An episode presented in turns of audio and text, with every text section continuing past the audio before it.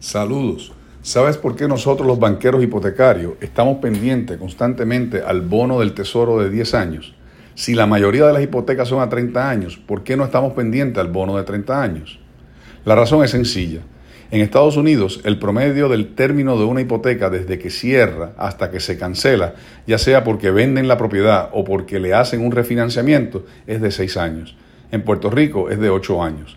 Es por esto que miramos el bono de 10 años para ver si el rendimiento de este está subiendo o bajando o si está estable. Como parte de la estrategia de la Reserva Federal para inyectar liquidez a la economía en tiempos donde la economía está en baja, estancada o sin crecimiento, estos crean lo que se llama el QE o Quantitative Easing, donde bajan los intereses y compran los bonos de 10 años y específicamente los Mortgage Backed Securities. Mientras más la Reserva Federal e inversionistas compren bonos de 10 años, más baja el rendimiento y más bajan los intereses hipotecarios. Lo mismo sucede a la inversa.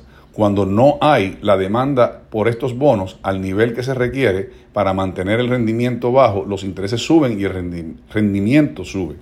Esto no es bueno para los intereses hipotecarios, pero sí es bueno para el inversionista que quiere una inversión segura, sin riesgo, por estar garantizada por el gobierno federal y con un rendimiento alto. Por otro lado, cuando los rendimientos son bajos, el precio es alto. En otras palabras, cuando los intereses bajan, el precio al vender el papel o los mortgage backed securities en el mercado secundario sube.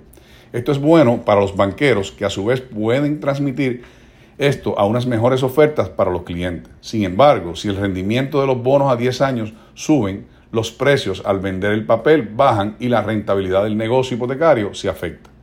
Hoy estamos experimentando una inflación que ya va por 8.6% en el CPI o Consumer Price Index, incluyendo gasolina y alimentos. La Reserva Federal en sus objetivos es mantener la inflación en no más de 2%.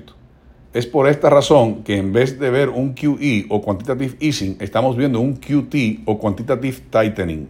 La Reserva está haciendo hawkish Política monetaria restrictiva, situación en la que el Banco Central sube las tasas de interés para controlar la desmedida subida de los precios bajando la demanda. O también podemos mirarlo como política agresiva en subir los intereses y ya empezar a dejar de comprar el papel de mortgage backed securities. Hawkish es un adjetivo que suele utilizar para describir una política monetaria que favorece mayores tipos de interés y una política crediticia restrictiva. La idea es evitar que los precios de las casas sigan aumentando desmedidamente. Cuando hay mucha demanda por un producto y este empieza a escasear, los precios empiezan a aumentar. O sea, precios más altos por razones como escasez de inventario, por demasiado acceso al dinero. Siempre pendientes al Treasury de 10 años y a la inflación o el mejor indicador para esta que es el CPI o Consumer Price Index. Adelante y mucho éxito.